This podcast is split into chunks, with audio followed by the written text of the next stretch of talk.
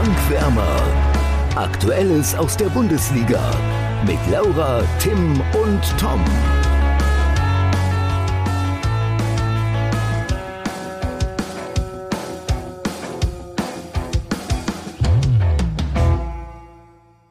Der Zweitligastart liegt hinter uns, die erste Liga rückt näher. Wie viel Bock habt ihr auf die neue Saison, Laura und Tim? Ich glaube, ich hatte noch nicht so viel Bock auf eine Saison wie dieses Jahr. Ich freue mich auch schon richtig. Kurzer äh, zum Zweitligastart. Es kam mir wirklich dieses Mal vor, nicht wie so eine endlos lange Pause, wo man am Ende echt gar keinen Bock mehr hat, sondern einfach wie so eine erfrischende Pause und dann geht es auch wieder los mit Fußball. Ich war noch gar nicht wieder bereit. Ja. Ich saß gestern am Sonntag auf dem Sofa und dachte so, wow, okay, Hamburg spielt jetzt schon wieder. Ja. Äh, fühlt sich ja, nicht wieder an nach Saisonfinale ist irgendwie erst ein paar Wochen oder gefühlt ein paar Tage erst her.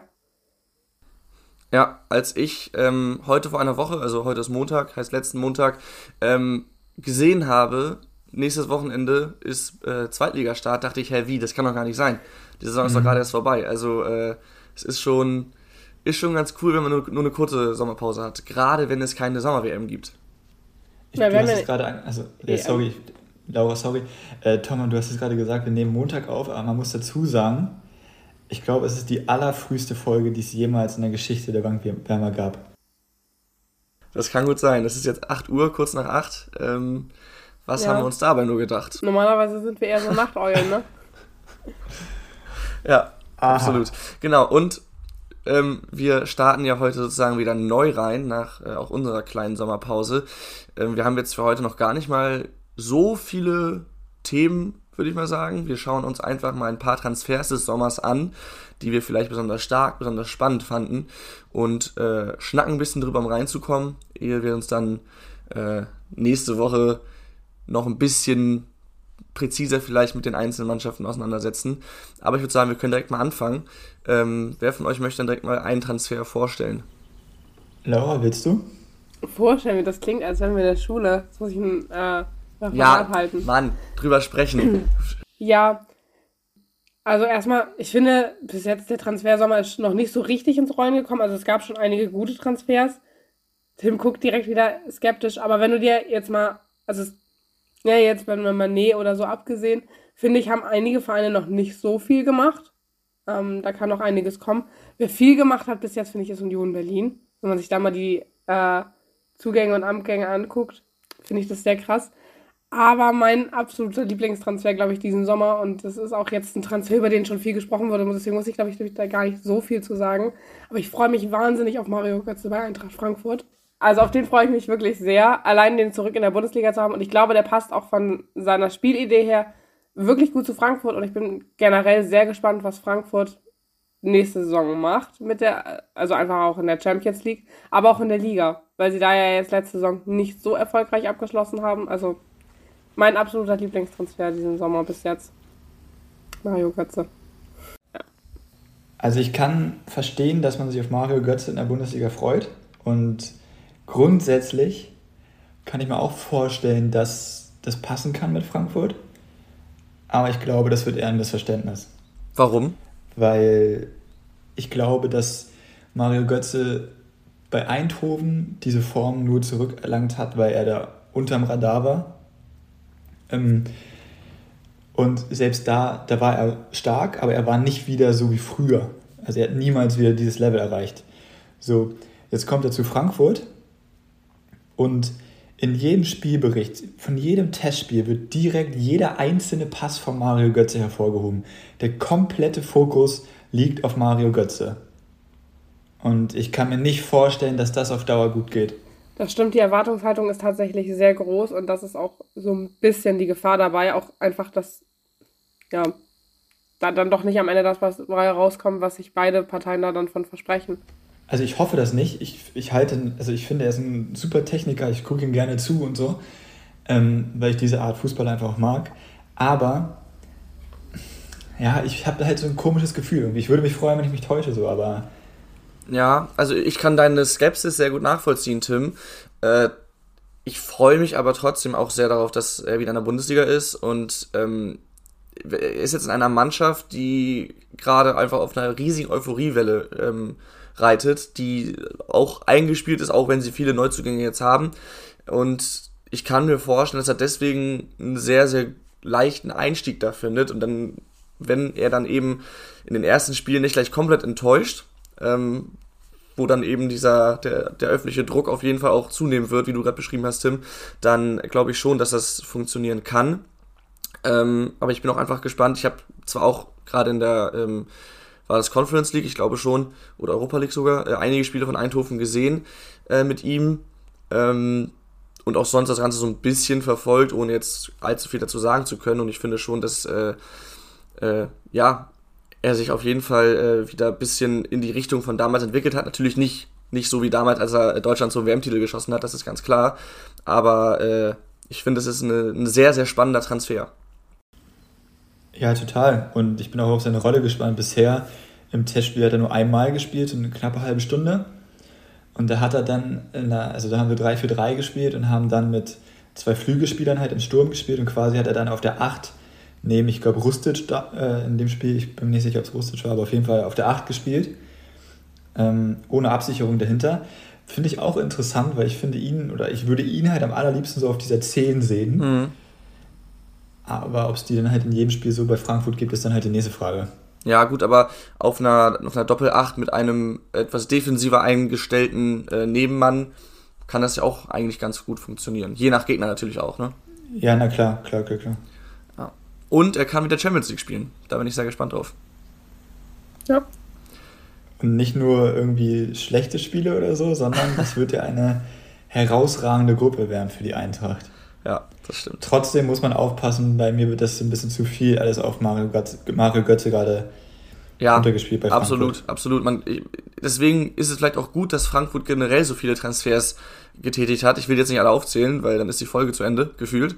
Aber ähm, zum Beispiel Lukas Alario finde ich auch sehr spannend. Der hat ja in Leverkusen irgendwie immer einen schweren Stand gehabt, aber hat nahezu immer geliefert, wenn es auf ihn ankam.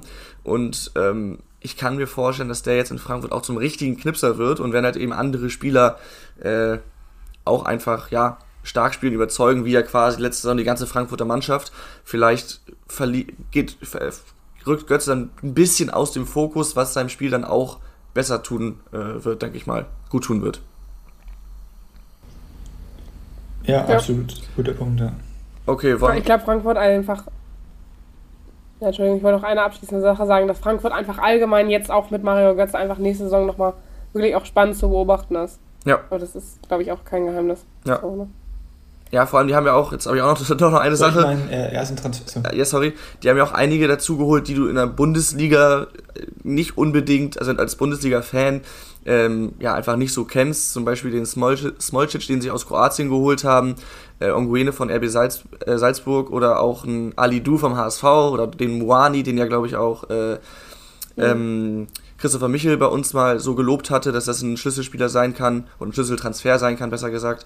Äh, ich glaube, das ist. Hat er auch schon gezeigt in den ersten Wochen jetzt. Okay, ja, ich habe tatsächlich die Testspiele von Frankfurt nicht so verfolgt, aber das ist, äh, ja, ist spannend. Ja, soll ich mal meinen ersten Transfer vorschlagen, den ich stark raus, und interessant ja. finde? Jo. Und zwar ist es der Ersatz für Schlager, der von Wolfsburg zu Leipzig wechselt. Das ja schon ein guter Transfer ist für Leipzig natürlich, gar keine Frage. Ähm, aber der Ersatz, der zu Wolfsburg kommt, der zukünftig mit der Rückennummer 32 auflaufen wird, nämlich Matthias Swanberg aus Bologna, mhm. ist in meinen Augen ein Königstransfer. Das ist ein Sechser respektive Achter, der sowohl zweikampfstark ist, als auch unfassbar dribbelstark und abschlussstark ist. Also dieser Transfer ist herausragend und wird Wolfsburg auf jeden Fall sehr viel Freude bereiten. Davon bin ich überzeugt. Ja, spannender Mann. Ich habe ihn tatsächlich, also ich kannte ihn null, deswegen kann ich zumindest auch relativ wenig sagen. Aber äh, die Eckdaten, die du jetzt gerade genannt hast und auch seine ähm, ja, Leistungsnachweise sprechen da natürlich schon für sich. Ist immer natürlich spannend, wie ein neuer Spieler in der, ähm, in der Bundesliga sich am Anfang zurechtfindet und äh, die Fußstapfen, die ein Schlager hinterlässt, natürlich auch riesig. Ähm, ja, jetzt nach der letzten Saison halt nicht mehr. Nach seiner langen Verletzung war, hat er jetzt nicht mehr so die Rolle gespielt bei Wolfsburg. Na, kam er nicht nach der Verletzung er war wieder direkt. wichtig und so weiter und so fort und auch der beste Wolfsburger. Ich dachte, er hätte nach seiner Was? Verletzung direkt wieder Stamm gespielt, eigentlich. Habe ich so auf dem Schirm. Hat er auch, aber er hat halt nicht überzeugt. Okay. Er hat aber nicht komplett wieder überzeugt. So, und naja, also wer hat bei Wolfsburg letzte Saison überzeugt? Ja. So, anders gefragt. Das stimmt.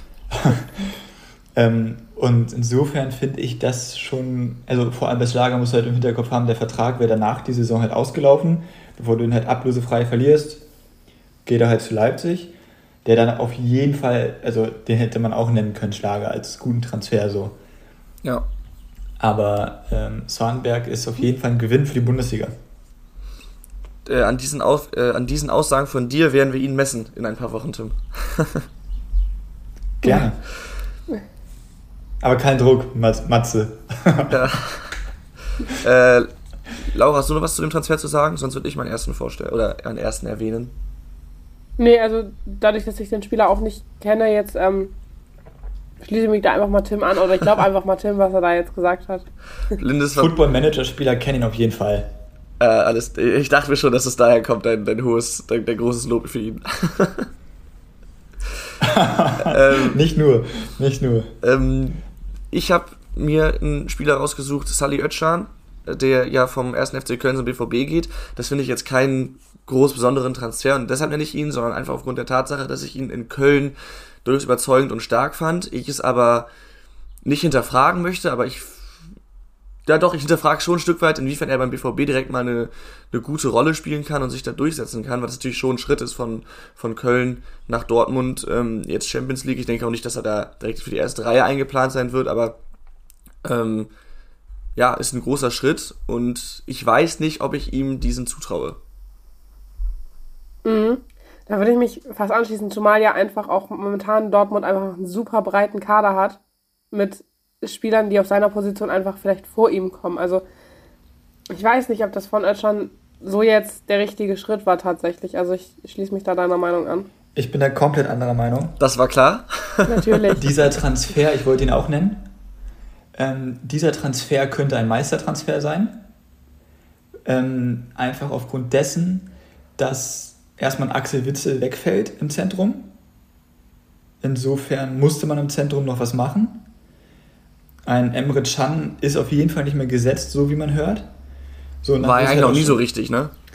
Der ja, hat ja quasi überall immer mal ausgeholfen. Halt, ja, genau.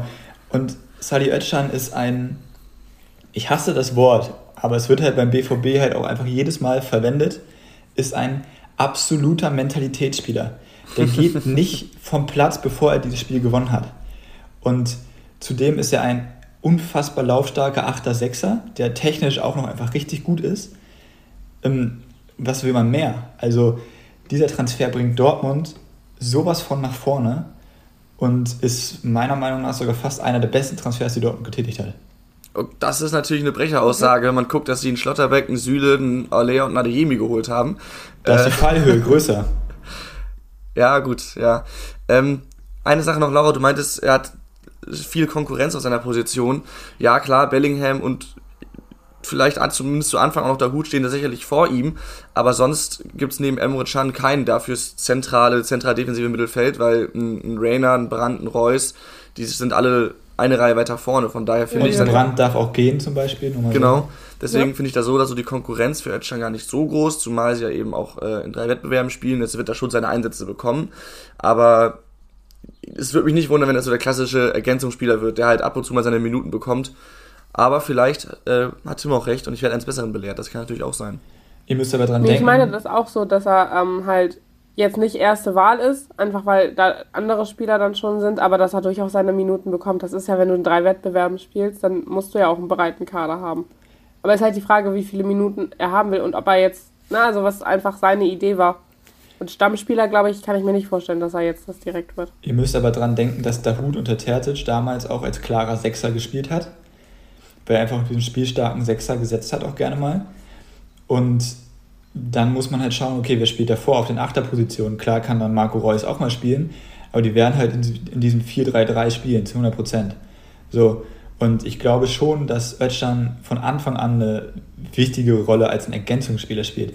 Also, er hat Angebote gehabt von einigen Vereinen und wenn er sich mit Dortmund zusammensetzt, dann wird Dortmund ihnen auch den Plan aufgezeigt haben und dann wird man nicht dahin gehen, wenn man sagt, äh, ey, erstmal gucken wir mal, wie viele Minuten du bekommst, sondern Nein, das, Der das ist klar. U21-Nationalspieler, der auf jeden Fall den Anspruch hat, Stammspieler zu sein. Nein, da, das ist klar. Ich meine nur, ob er direkt auch diese Leistung abrufen kann, dass ähm, er eben dann auch weiterhin gesetzt ist, dass sie ihm nicht gesagt haben, ja, du machst erstmal nur ein paar Minuten, wir schauen, wo es hinführt. Davon kann man ausgehen. Das hätten sie ihn wahrscheinlich auch nicht bekommen. Ich wollte den Spieler jetzt auch nicht schlecht reden, das kam vielleicht jetzt ein bisschen so rüber, aber er muss halt diese Leistung aus Kölner Zeiten dann auch ähm, in Dortmund bestätigen und wenn er ein gewisses Niveau nicht konstant erreichen kann, könnte ich mir halt eben vorstellen, dass er sich dann erstmal hinten anstellen muss. Hast du ihn in der Vorbereitung beobachtet, Tim? Hast du was mitbekommen? Weil ich tatsächlich nicht. Nee, leider nicht. Ähm, Ich weiß auch gar nicht, inwiefern er jetzt schon irgendwie Testspiele mitgespielt hat. Das war, ich habe ein paar Testspielergebnisse von Dortmund gesehen. Da war es halt immer nur so absolute B11.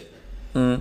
Ähm, ich glaube, er ist auch noch ein bisschen länger in der Sommerpause geblieben, wegen der Nationalmannschaft bei der Türkei. Da waren ja auch nochmal Nationalspiele. Da ist er ja, oder für die hat er dann ja gespielt. Bin ich der Meinung. Ich kann schnell nachschauen, Ja. wenn du möchtest.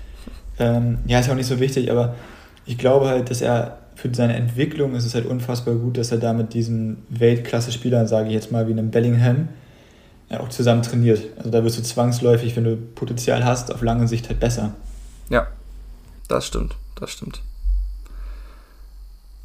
Gut, wollen wir uns einen weiteren Transfer anschauen oder? Ja, Laura? Ja, ähm, auch da, also, ja, auch da wurde schon drüber viel gesprochen, aber ich freue mich auch auf Kohakura bei äh, Gladbach, weil ich den ähm, tatsächlich, also ich fand Wer? Schalke natürlich nie gut, aber ich fand den bei Schalke schon sehr gut. Nein, wer? Hakura. Itakura. Ja. Deswegen kann meine eigene Schrift nicht lesen. Das kam mir auch falsch vor, aber das passiert, wenn es so früh ist. Ja, Itakura. Sorry, ja? Ja, ja, auf den freue ich mich. Jetzt hast du, hast du mich völlig rausgebracht. Nee, ich finde, ich fand den bei Schalke sehr gut. Und der hat im defensiven Mittelfeld ähm, seine Rolle richtig gut gespielt. Ähm, und ich glaube, das ist ein wirklich guter Zugang für Gladbach einfach auch. Ja, und ich persönlich freue mich vor allem darüber, dass er eben nicht zum ähm, Abstiegskampf-Konkurrenten Schalke 04 wechselt, sondern äh, dann doch bei Gladbach ist, weil das war schon, ich würde fast sagen, letzte Saison einer der besten, wenn nicht sogar der beste Fußballer der zweiten Liga. Und So, Tom. na, Oh. wenn du es wenn du's, wenn du's allgemein siehst, dann finde ich schon. Also jetzt natürlich offensiv kann man es nicht sagen, weil halt eben defensives Mittelfeld, Schrägstrich Innenverteidigung auch ein paar Mal gespielt hat, glaube ich. Aber ähm, ich finde, was das Gesamtpaket angeht, gehört er schon zu den Besten der zweiten Liga letzte Saison. Ja, er gehört mit zu den Besten. Tim, du Gehört bist zum erweiterten Kreis. So. Das war's auch. Wen, wen, fandst du denn, wen fandst du denn besser in der zweiten Liga? Sonny Kittel ist ein deutlich besserer Fußballspieler. Äh, auch ein Marvin Duksch ist sogar ein besserer Fußballspieler. Ähm, Itakura ist für mich, also ich kann verstehen, dass man sich auf ihn freut. Ich freue mich auch, dass er in der Bundesliga ist. Ich finde es schade, dass er nicht so Schalke gegangen ist. Ähm, er ist für mich halt ein unfassbar spielstarker Sechser. So. Er, also wenn ich mich entscheiden müsste zwischen ihm und Meffert, würde ich trotzdem weiterhin Meffert aufstellen. So. Aber Ita, Itakura ist für einen Sechser relativ torgefährlich, kann auch in der Innenverteidigung spielen, wo dann natürlich die Größe so ein bisschen das Problem werden könnte. Das Naja, aber auch auf der Sechs. 1,86 ist jetzt gar nicht mal so klein. Echt, der wirkt noch viel kleiner. Also- irgendwie. Ähm, also ich äh, finde ihn als alleinigen Sechser finde ich ein bisschen gefährlich, muss ich sagen. Ich weiß nicht, wie der Gladbacher Trainer, der Daniel Farke plant. Bisher hat er immer im 4-2-3-1 gespielt, von daher wäre dafür Itakura perfekt. Und ich glaube, der bringt Gladbach auch nach vorne. Trotzdem. Ja, einfach, wenn er hinten ein bisschen die Abwehr noch sta- stabilisiert. Das war ja letzte Saison auch durchaus ein Gladbacher Problem, wenn ich, mir, wenn ich da Ja. mal zurückdenke. Ja, Ja. ich glaube, da kann, ich glaube, die letzte Saison können wir bei Gladbach abhaken. Ja, die Ja. war äh, glaube, von hinten bis vorne ein Problem. Position ist ein Problem, ja. Ich wollte gerade sagen, also da findet jetzt ja auch eine Rundum-Erneuerung statt. Von daher, also auf jeden Fall guter Transfer, kann ich mich Laura eigentlich nur anschließen. Aber spielstärkster äh, Spieler der zweiten Liga würde ich jetzt nicht unbedingt sagen. Okay. Dann machen wir weiter, Tim. Äh, ja, jetzt kommt ein Bayern-Transfer, die ja ordentlich äh, aktiv sind und auch noch aktiv wären. Also ist jetzt ja noch nicht fix ist der nächste Transfer, Tom, ne? Ist klar. Ja. Ähm, und den meine ich auch gar nicht. Und für mich ist der beste Transfer der Bayern, ist das auch wieder ein bisschen unerwartet. Jetzt würden wieder alle denken, Manet und so weiter und so fort. Aber nee, finde ich nämlich gar nicht. Okay. Ähm, es ist Masraui von Ajax, der in meinen Augen genau der Spieler ist, der Bayern halt gefehlt hat. Ich wollte gerade sagen, mit dem. Sorry, ja. Nämlich ein Rechtsverteidiger, der Fußball spielen kann, der sowohl offensiv seine Stärken hat, als auch einfach ein ausgebildeter Rechtsverteidiger ist. Sowas hatte Bayern bisher nicht. Wer hat als genau. Rechtsverteidiger gespielt? Pavard. So. Pavard mhm. oder Stanisic oder der gute alte Bunazar. ja, genau. So, deswegen, also klar sind die anderen Transfers auch heute stark, aber das ist für mich jetzt der Transfer, der Bayern leider nochmal weiter verstärkt. Ja, das stimmt. Erstmal ja. ähm, den Transfer, den du angeteasert hast, du meinst wahrscheinlich Delicht, ne? Ja. Wer weiß, vielleicht ist es bis morgen, also bis Dienstag sogar schon offiziell, könnte ich mir vorstellen.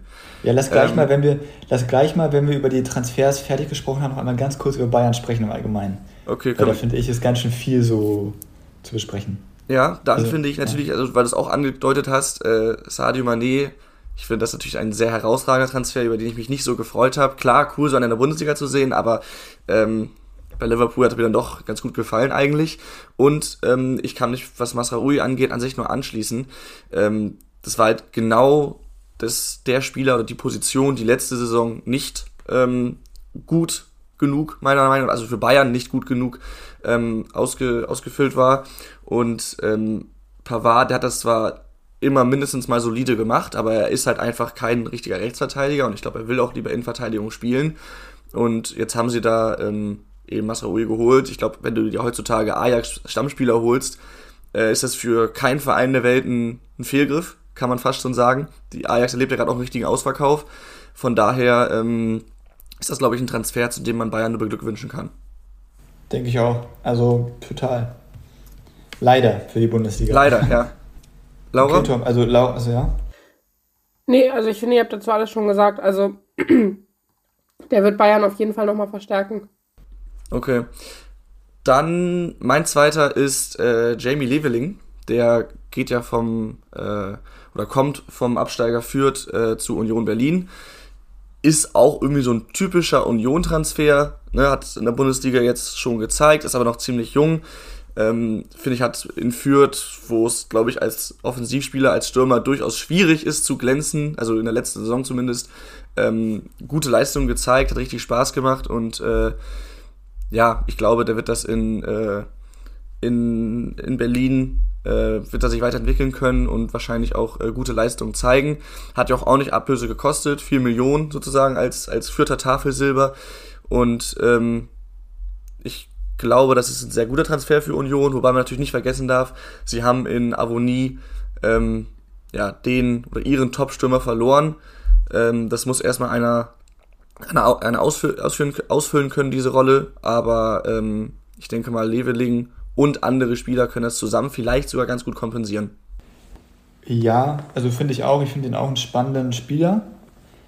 Ich würde von einem spannenden Transfer sprechen, nicht von einem starken Transfer, weil dann natürlich immer noch die Gefahr da ist. Also ich bin bei Union. Ja, ich meine auch eher spannend tatsächlich, aber ja. Europa League. Ja, also sie spielen jetzt Europa League, das darf man nicht vergessen. So, mhm. ähm, sie haben mit jetzt habe ich den Namen vergessen, diesen Abonnierersatz äh, von Young Boys Bern. Äh, Sebastian. Auch ein richtig, das ist, das ist, der ist krass so. Ähm, bei Leveling muss man halt schauen, also er hat gezeigt, dass er Fußball spielen kann und das auch in der U21-Nationalmannschaft. Also super spannender Spieler. Ich finde es halt für junge, also sehr junge Spieler schade, wenn sie zur Union gehen, weil da werden sie fußballerisch kaputt gemacht. Das klingt jetzt ein bisschen drastisch.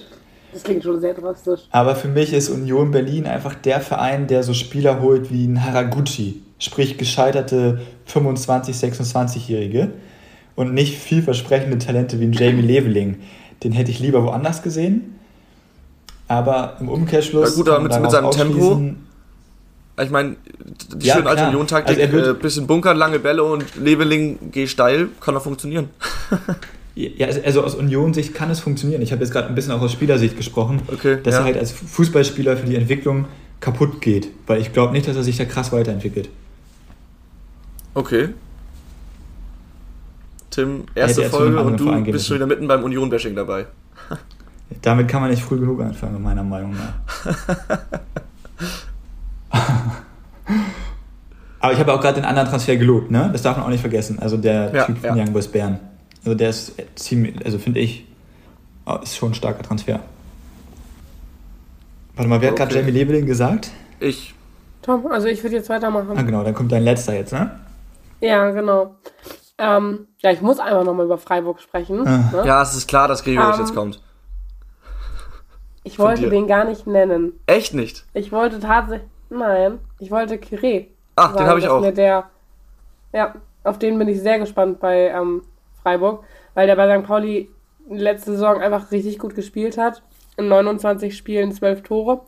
Als Und offensiver viele Vorlagen, Vorlagen auch, ne? Also, ja, 10. 10, ja, okay. Ähm, ja, also der hat bei St. Pauli einfach wirklich gut, gut gespielt und ich bin gespannt, was der jetzt bei ähm, Freiburg macht, weil so vom ersten Blick fand ich, ist das jetzt eigentlich kein typischer Freiburg-Spieler. Ähm, aber ich bin gespannt, wie der sich da ins System, also wie er dann ins System passt und wie er einfach auch seine Leistungen dann in der Bundesliga und auch international abrufen kann. Ja, ich hätte ihn natürlich sehr gerne mhm. bei Werder gesehen. Die waren ja auch äh, lange mit drin im Rennen, aber gut, viereinhalb Millionen Ablöse ist dann natürlich ein Brett und dann hat Freiburg, das muss man leider eingestehen, mittlerweile auch einfach die deutlich bessere Perspektive. Oder das ist mittlerweile, das ist leider ja. schon seit ein paar Jahren so. Ähm, und der hat ja wirklich in der zweiten Liga, ich könnte mir vorstellen, dass Tim gleich widerspricht, aber äh, in der zweiten Liga wirklich einiges gerissen. Also das war ja wirklich der zentrale Mann im Angriff, finde ich, bei, bei, bei St. Pauli, der da einiges gelenkt hat, Tore ja. geschossen, Tore vorbereitet, du hast es gesagt. Und man darf aber nicht vergessen, zweite Liga ist nochmal was anderes. Es ist die, das erste Mal für ihn, dass er in der ersten Liga spielt, wenn ich jetzt nicht irgendwas vergessen habe. Und ähm, gut, er ist mit 26 in einem Alter, wo er schon einiges auch gesehen hat, trotzdem natürlich noch weiterhin entwicklungsfähig, aber er ist jetzt nicht mehr irgendwie der junge Spieler. Das heißt, er wird sich auch relativ schnell dann äh, beweisen müssen. Und da bin ich einfach gespannt, ob das am Ende, so hart das klingt, nur ein sehr, sehr geiler Zweitliga-Zocker ist oder ob der eben auch ähm, ja, die Qualität hat, konstant in der ersten Liga zu spielen und dann vielleicht sogar noch international. Das wird spannend zu sehen sein. Ja. Ja, mal gucken, ob er ein Terodde ist oder nicht, ne? Ja. ähm, also ich würde ihn auf jeden Fall auch zum äh, erweiterten Kreis der spielstärksten Spieler der zweiten Liga zählen mit Itakura. oh Mann, ey, diese ähm, Aussage wird jetzt auch totgeritten. Ich, totgeritten. ich spreche nicht gerne über, also nee, ich spreche nicht gerne gut über Spieler von diesem kleinen Stadtteilverein aus Hamburg. Ja. Ähm, aber Kire ist in meinen Augen ein herausragender Transfer, weil er nämlich genau dieser Spielertyp ist, der in das Spielsystem der Freiburger passt. Da würdet ihr mir ganz klar viel widersprechen, Laura. Ähm, weil Freiburg oft in der letzten Saison quasi in diesem 3-4-3 gespielt hat, mit den nicht klassischen Flügelspielern quasi als zwei hängende Spitzen hinter dem echten Stürmer. Ja. Und als hängende Spitze oder als Zehner ist ein Kire also ein Traum. Also was will man da mehr? Der ist wirklich, der kann Steckpässe blind spielen. Eins gegen eins ist gar kein Problem und abschlussstark ist er halt auch noch. So im Notfall kann er halt auch noch auf der Acht spielen. Kann ich mir auch vorstellen, dass Christian Streich aus ihm noch einen Achter macht. Und wenn ich mir das angucke, wen Freiburg noch geholt hat mit einem Ritsu Doan, ja, äh, über Matthias Kind haben wir letzte Saison schon gesprochen, ähm, ist Freiburg einfach unfassbar stark geworden. Und wenn er mit diesen Spielern zusammen trainiert und von diesem Trainer trainiert wird, wird er nochmal einen Leistungssprung machen und ohne Probleme, äh, ich sag mal so, wenn man die Bundesliga in drei Drittel aufteilt, von den Spielern her kann er sich, kann er sich im oberen Drittel auf jeden Fall bewegen, meiner Meinung nach. Also dafür ist Potenzial da. Und von daher ist es ein saustarker Transfer. Ja. Yep. Ich kann mich mal anschließen. Ich habe ihn ja auch aufgeschrieben als äh, einen meiner drei interessantesten Transfers. Gut, dann kommt jetzt ja quasi schon der letzte von mir, ne? Jo. Ja. Ja, ich weiß nicht, ob du vielleicht schon damit gerechnet hast, Tom. Ich habe schon von dir, vor dir von ihm geschwärmt. Okay. Ein Schalker-Transfer. Nämlich äh, Alex Krall. ah ja.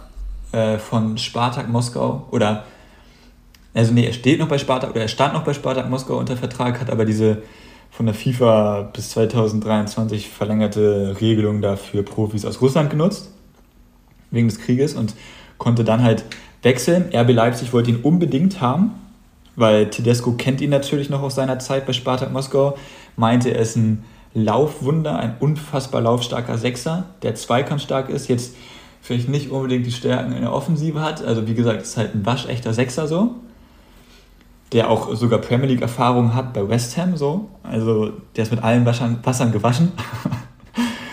ähm, und der bringt Schalke einfach sowas von weiter. Ich meine, RB Leipzig wollte ihn haben und er geht zu Schalke. Äh, dazu hat er noch ein Afro. Ich finde, das macht Spieler halt irgendwie auch noch. Was heißt ein Afro? Lockenkopf. Das, das finde ich, macht Spieler irgendwie automatisch auch nochmal gut so, wie David ja, Luiz Weißt du, woran das liegt? Du erkennst den, egal wie klein, egal wie schlecht das Bild ist, du erkennst den Spieler immer, ob jetzt im TV oder ja. auch im Stadion, du erkennst ihn sofort und siehst natürlich jede Aktion. Und wenn ein anderer das Spieler, stimmt. der aber vielleicht aussieht wie drei andere, eine starke Aktion macht, kannst du nicht so zuordnen. Bei ihm weißt du genau, das ist er. Ähm, das macht, glaube ich, einiges aus. Ja, es ist wirklich so. Und also in meinen Augen einfach ein Transfer, der für einen Aufsteiger bemerkenswert ist. So, das, das ist einfach, das muss man so klar sagen. Und der Schalke direkt mal eine Stufe besser macht. Ja, das kann man, glaube ich, schon so sagen. Ja, ich habe auch äh, als so ein bisschen gelesen, äh, als dann der Transfer perfekt oder nahezu perfekt war, dass sich einige äh, Werder-Fans darüber beschwert haben, Mann, jetzt holt Schalke so einen, warum schlafen wir da gerade, weil die Sechserposition ja quasi seit Jahren ähm, bei Werder nicht so wirklich äh, priorisiert behandelt wird, um es mal vorsichtig zu sagen.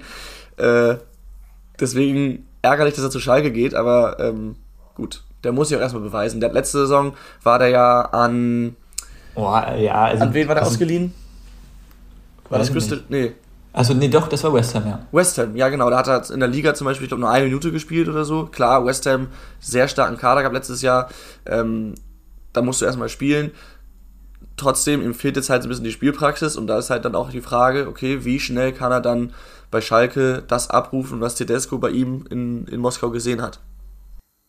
Selbst wenn er nur die Hälfte davon abruft, reicht das für die Bundesliga. Okay. also glaube ich wirklich. Also ich äh, finde auch nicht, dass er sich da noch groß beweisen muss. Der ist jetzt erstmal der Star im Schalker Kader. So. Das auf jeden Fall, ja.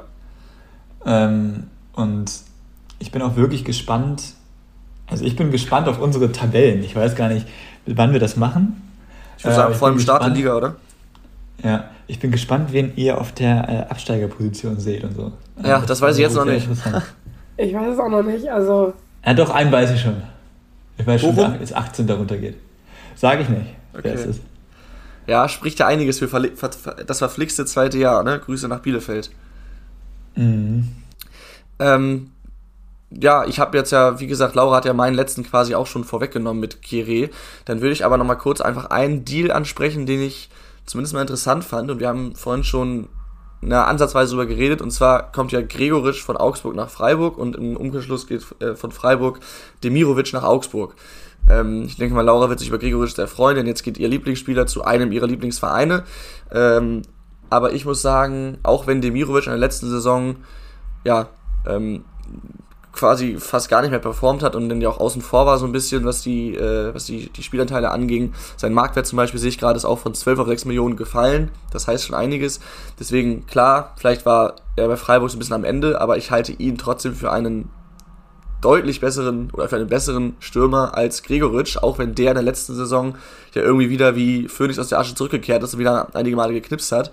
Trotzdem glaube ich, dass, der, dass dieser, dieser äh, Spielertausch sozusagen vor allem für Augsburg ein Gewinn ist und äh, für Freiburg, boah, eher nicht so, oder? Also, ich finde es ein bisschen drastisch formuliert. Okay. Ich finde, für beide Seiten ist es ein sehr guter Transfer, weil Gregoritsch einfach ein Stürmer ist, der irgendwie auf einmal wieder funktioniert. Ja, genau, genau, das ist der, es. Der, der weiß, wie lange das der hält. Aber frei, der hat aber für Freiburg auch direkt schon wieder geknipst in der Vorbereitung so. Ne? Also darf man auch nicht vergessen, solange er im Rhythmus bleibt und trifft, das ist das Wichtigste für einen Stürmer. Und das ist halt auch so ein typischer Freiburg-Transfer, der wird halt funktionieren. Das ist halt genauso ein Spieler wie ein Höhler oder ein Petersen. So, das, die schätze ich alle gleich ein. Mm, und Demirovic, von dem halte ich auch sehr viel, aber es war halt einfach ein Missverständnis irgendwie am Ende dann noch mit Freiburg. Und der neue Trainer von Augsburg, dieser Enrico Maaßen heißt er, glaube ich, ne? Mhm. Der aus Dortmund, der von Dortmund Zweiter kam, der kann halt mit solchen Spielern, glaube ich, gut umgehen und sein Spielsystem ist, glaube ich, auch sehr pressinglastig. Ich habe es jetzt noch nicht so verfolgt, aber dafür ist Demirovic halt auch der richtige Stürmer. Aber ich finde, ein Demirovic muss sich eher nochmal in der Bundesliga beweisen als ein Gregoritsch. Als Augsburger hätte ich jetzt Angst, dass mir die Tore von Gregoritsch nächste Saison fehlen. Weil das waren ja noch einige am Ende. Ja, ich würde mich auch ähm, Tims Meinung anschließen. Also ich glaube, es war für beide Seiten jetzt ein guter Transfer. Ähm, zumal man muss ja auch sagen, Gregoritsch hatte ja Anfang der Saison, wo er kaum gespielt hat, da kam er noch aus einer längeren Verletzung. Ne? Also das war halt auch so ein bisschen, oder jetzt halt nichts Schwerwiegendes, aber immer so kleine Sachen. Ähm, und gerade in der Rückrunde hat er schon echt auch gut getroffen für Augsburg. Also ich würde jetzt nicht sagen, er ist der Grund, dass die nicht abgestiegen sind, aber er hat halt schon echt auch viele wichtige Tore gemacht. Ähm, und wenn er da einfach weiter dran anknüpfen kann, dann kann er, glaube ich, für Freiburg schon auch echt wichtig sein. Ja, das werden wir sehen, wer am Ende dann quasi recht behält. Ähm, ich Demirovic glaube. hat auf jeden Fall Potenzial, ne? Also jetzt nicht falsch verstehen. Bitte? Also das kann halt auch richtig. Demirovic hat auch einfach unfassbar viel Potenzial, also nicht falsch Eben. verstehen, bitte. Das hat er in der letzten Saison äh, halt nicht mehr so abgerufen, aber in der vorletzten, wenn ich mich richtig erinnere, war er wirklich sehr, sehr stark und deswegen habe ich von ihm halt noch eine sehr hohe Meinung.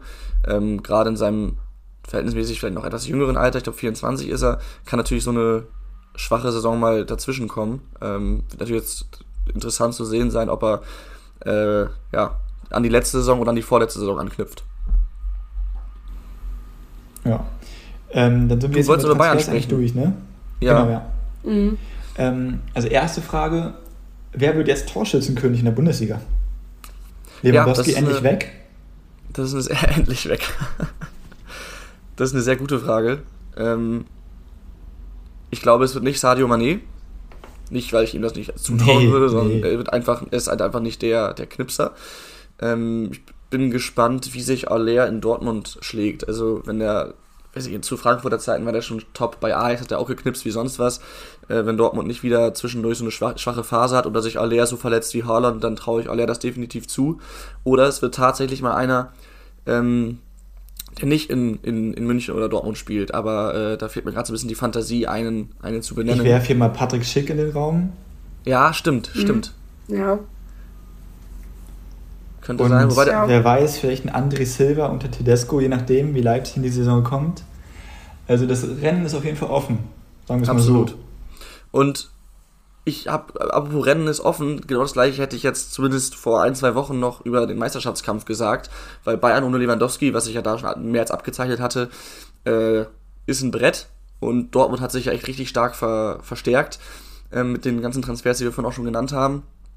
Aber ähm, Jetzt hat Bayern Mané geholt, jetzt ist Delicht auch auf der Zielgeraden. Ähm, also die machen da auch was. Und wenn sie jetzt noch, meiner Meinung nach brauchen sie trotzdem Mittelstürmer, auch wenn sie vielleicht Mané zum Teil da auch einplanen. Sie brauchen noch irgendwie einen klassischen Neuner. Ich sehe da gerade nicht irgendwie den Heilsbringer kommen. Also Kalajdzic war ja eine Zeit, eine Zeit lang mal eine relativ heiße Spur. Klar, guter Stürmer, aber ähm, die Fußstapfen von Lewandowski sind für jeden zu groß, aber für Kalajdzic erst recht, meiner Meinung nach. Ich glaube, der bräuchte noch mal ein, zwei Saisons ähm, auf niedrigerem, niedrigerem Niveau als bei Bayern, bevor er dann dahin geht. Und äh, da bin ich gespannt, wie das funktioniert. Und was man zu Sadio Mané noch sagen muss, ähm, das ist, ich glaube, der erste Transfer eines Weltstars seit langem für den FC Bayern. Sie haben viele Weltstars im Kader gehabt und auch immer noch, aber dass sie sich so einen holen, ähm, daran kann ich mich beim besten Willen kaum erinnern. Deswegen bin ich gespannt, äh, wie das funktioniert, auch mit den hohen Erwartungen dann. Mhm. Also erstmal glaube ich nicht, dass noch ein Mittelstürmer kommt, weil das Geld, was jetzt von, für Lewandowski reinkommt, wird halt für Delicht halt direkt investiert. Ja, das stimmt. Die bezahlen jetzt mhm. 70 Millionen Euro plus 10 Millionen Boni für einen Spieler. Und ich glaube nicht, dass Bayern dann noch was macht groß. Und ich glaube trotzdem, dass der Meisterschaftskampf offen ist. Offener als die letzten Jahre. Das glaube ich auch. Weil, ähm, Weil einfach den Bayern einfach super viele Tore fehlen. Na, nicht mal deswegen, geht. nicht mal deswegen. Das kann man ja, auf mehrere Schultern verteilen. Gnabry hat verlängert. Manet, ja, ist ein Weltstar. Aber ich finde, der Transfer wird mir auch ein bisschen. Also, Brazzo hat super Arbeit geleistet. Also wirklich richtig, richtig, richtig starkes Transferfenster von den Bayern. Trotzdem finde ich, ist ein Manet Ich glaube nicht, dass der 20 plus Tore macht dieses Jahr. Ähm, ich weiß auch nicht, ob der jetzt direkt so gut funktioniert, weil ich, bei Bayern hat man das Problem, ich habe jetzt hier mal die Liste gesehen neulich, gestern Abend, ähm, von den Spielern, äh, für die sie halt am meisten bezahlt haben. Und davon hat mit Javi Martinez maximal einer funktioniert von den zehn teuersten Transfers. Mhm. So. Und man darf jetzt auch bei einem Delicht jetzt nicht erwarten, ähm, dass der die, die Abwehrprobleme löst. Der hat, gest, der hat letzte Saison bei Juve gespielt, die wurden Vierter. Die waren scheiße. Ja, ja. So, der, natürlich ist der 22 und ist ein absoluter Schrank, aber das ist Upamecano auch. So, und da muss man jetzt, also es sind 70 Millionen Euro. Ich finde es ein ganz schönes Brett. Ich, also, also es kann auch gut gehen und Bayern schießt die Bundesliga in Grund und Boden, aber ich, ich wage das Ganze noch ein bisschen zu bezweifeln. Und Pavard darf noch gehen übrigens, ne? Wurde jetzt ja auch mehrfach schon gesagt. Ähm, ja, und also ich bin einfach, ich bin gespannt auch. Also du darfst halt auch nicht vergessen, diese Verbindung Müller-Lewandowski war was Besonderes. Die bricht weg. Äh, die neuen äh, Abstimmungen mit Manet müssen kommen. Klar, dafür ist jetzt genug Zeit und klar, das sind alles Weltklasse-Spieler, aber du hast aktuell nicht diesen Neuner vorne drin, wenn sich Schalke hinten reinstellt gegen die Bayern. So. Ja, ob ich jetzt Schalke als Beispiel nehmen würde, weiß ich nicht, aber du hast recht, ja. Nee, ich meine jetzt auch irgendeine, ich wollte irgendeine schlechte Mannschaft aus der Bundesliga sagen. So, weil das Ding ist halt, da, da, die, die, alle werden Mauern gegen Bayern. So, und sonst war es halt immer so, dass Lewandowski dann halt irgendwie richtig stand und seinen Schlappen reingehalten hat. Jetzt ist vielleicht Müller, aber ich weiß noch nicht, ob das alles so super ist. Also ich ähm, glaube tatsächlich, dass der Abgang von Robert Lewandowski dann doch ein bisschen schwerer ins Gewicht fallen wird, als jetzt vielleicht auch so gerade die Bayern sagen. Weil klar, sie haben sich auch gut verstärkt, aber man darf halt nicht vergessen, Robert Lewandowski hat vor der Saison 40 Tore gemacht wenn die wegfallen, hast du halt auf einmal dann doch eine andere Situation. Und ähm, natürlich kannst du sagen, ja, okay, das verteilt sich jetzt auf mehrere Schultern. Aber auch Müller und Gnabry ähm, haben immer ihre Tore gemacht. Und ich, ich weiß nicht, ob, äh, also ich würde sagen, der Wegfall von Lewandowski macht den Meisterschaftskampf schon nochmal wieder neu spannend. Auch jetzt gar nicht nur mit Dortmund, sondern ich glaube auch tatsächlich, dass Leipzig und Leverkusen vielleicht auch mal eine längere Rolle spielen könnten. Also wer es am 34. Spieltag ist, ist ja irgendwie. Das kann man, ne, das ja, kann man ja mal schwer sagen, aber einfach, dass das halt insgesamt länger spannend bleibt. Ja, mal abwarten. Also ist jetzt ja auch noch nicht fix mit, mit dem anderen Transfer. Also da kann jetzt bis zur nächsten auch noch wieder noch viel passieren. Wir sind jetzt ja auch schon weit fortgeschritten, von daher würde ich sagen, darf ich ganz kurz meine Gewinner und Verlierer der Woche sagen? Ach, haben wir die? Also ich habe ich hab ein, hab ein, zwei Gewinner und zwei Verlierer tatsächlich. Okay, da hat jemand zweite Liga geguckt, denke ja. ich mal. Mhm, genau. ja, dann sag mal. Ähm, ach, ach Mist, ich, ich habe doch nur einen Gewinner der Woche. Fällt mir so auf. Ich wollte, ich, ich wollte eigentlich die Kinzombie-Brüder sagen. Äh, mein Gewinner der Woche ist David Kinzombie, der neue Zehner. Der trägt ja tatsächlich die Rückennummer 10 äh, beim SV Sandhausen, der vom HSV bezahlt wurde, damit er weggeht. Abfindung bekommen. Und dann schießt er am ersten Spieltag einen Doppelpack gegen Bielefeld. So.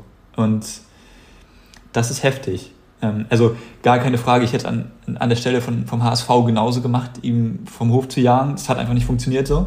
Und damals drei das Millionen ausgegeben für ihn, oder? Ja, genau, aber für die Fehler der damaligen Verantwortlichen kann man ja, muss man heute jetzt leider den Mist ausbaden, aber kann man jetzt halt nicht mehr so viel dran ändern. Dass er zweite Liga kann, ist klar. Ja. Sandhausen ist was anderes als Hamburg. Freut mich aber für ihn tatsächlich und freut mich auch, dass er Bielefeld abgeschossen hat. ähm, genau. Von daher ist das mein Gewinner der Woche und mein Verlierer der Woche ist in dem Spiel auch, nämlich äh, der Bielefelder Trainer, wie heißt er nochmal, Forte? Oder so? Ähm, der in seinem ja, ersten ja. Spiel nach 44 Minuten die rote Karte bekommt, weil er einen Ball aufs Spielfeld wirft. und der ist, also, wie dumm kann man bitte sein? Sorry. Aber dafür gab es glatt rot? Das, ja, und das ist ja. auch das Regelwerk, wenn die gegnerische Mannschaft den Ball hat und ich einen zweiten Ball aufs Spielfeld werfe. Also sprich, eine Spielverzögerung durch einen Verantwortlichen ist das eine rote Karte. So. Bei einem Spieler wäre es nur eine gelbe Karte. Genau, und das Regelwerk ist nun mal so, also, dass das nicht alle Fans wissen, okay. aber dass man das vielleicht als Verantwortlicher wissen sollte. Ja. Hm. So. Da musst du dann so clever sein und dem Spieler sagen, wirf mal einen Ball aufs Spielfeld. Da kriegst du nur gelb. Ja, genau, genau. Eben. Ja. Äh, Also fand das ich auf jeden Fall witzig. Aber um jetzt vielleicht auch noch beim Thema Bundesliga zu bleiben, ein letzter Verlierer der Woche. Und ich bin wirklich traurig, dass ich das sage, weil ich bin großer Fan, ist Florian Grillitsch. Ja, Er absolut. verlässt Hoffenheim, um zu Galatasaray, zu dem letztjährigen Tabellen 13. der türkischen Liga zu wechseln. Nur weil der Vater im Transferpoker bei Florenz, was in meinen Augen jetzt auch nicht der tollste neue Verein wäre, Nee. zu viel gefordert hat. Generell er hätte. Hoffenheim bleiben sollen Ja. und gut.